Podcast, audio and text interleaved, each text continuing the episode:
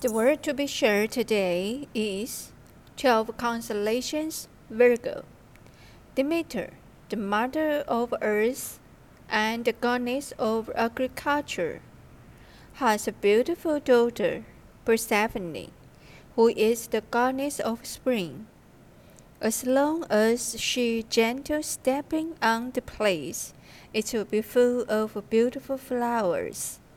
Hades, the king of underworld, has admired Persephone for a long time, and even set up a trick to take her away. Demeter was very sad. She sorted down the harvest again and flew over thousands of mountains to find her missing daughter.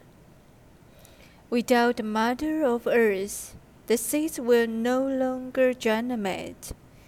The fertile land will not grow wheat, and human beings will be starving to death. Seeing this, Zeus immediately ordered Hades to release Persephone. In order to keep Persephone, order fed her hell pomegranate before leaving, which forced her to return to the underworld. At this time, Zeus once again came out to uphold justice and allocate four months of the year, when the frozen land cannot be farming.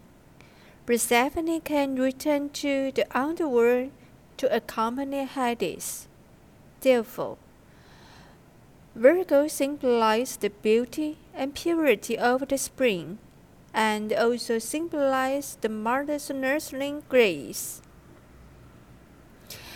The work Virgo of 1305 porcelain designed the little angel into a useful, beautiful, and kind-hearted appearance, holding a music instrument made of star, playing music, praising the graceful spring.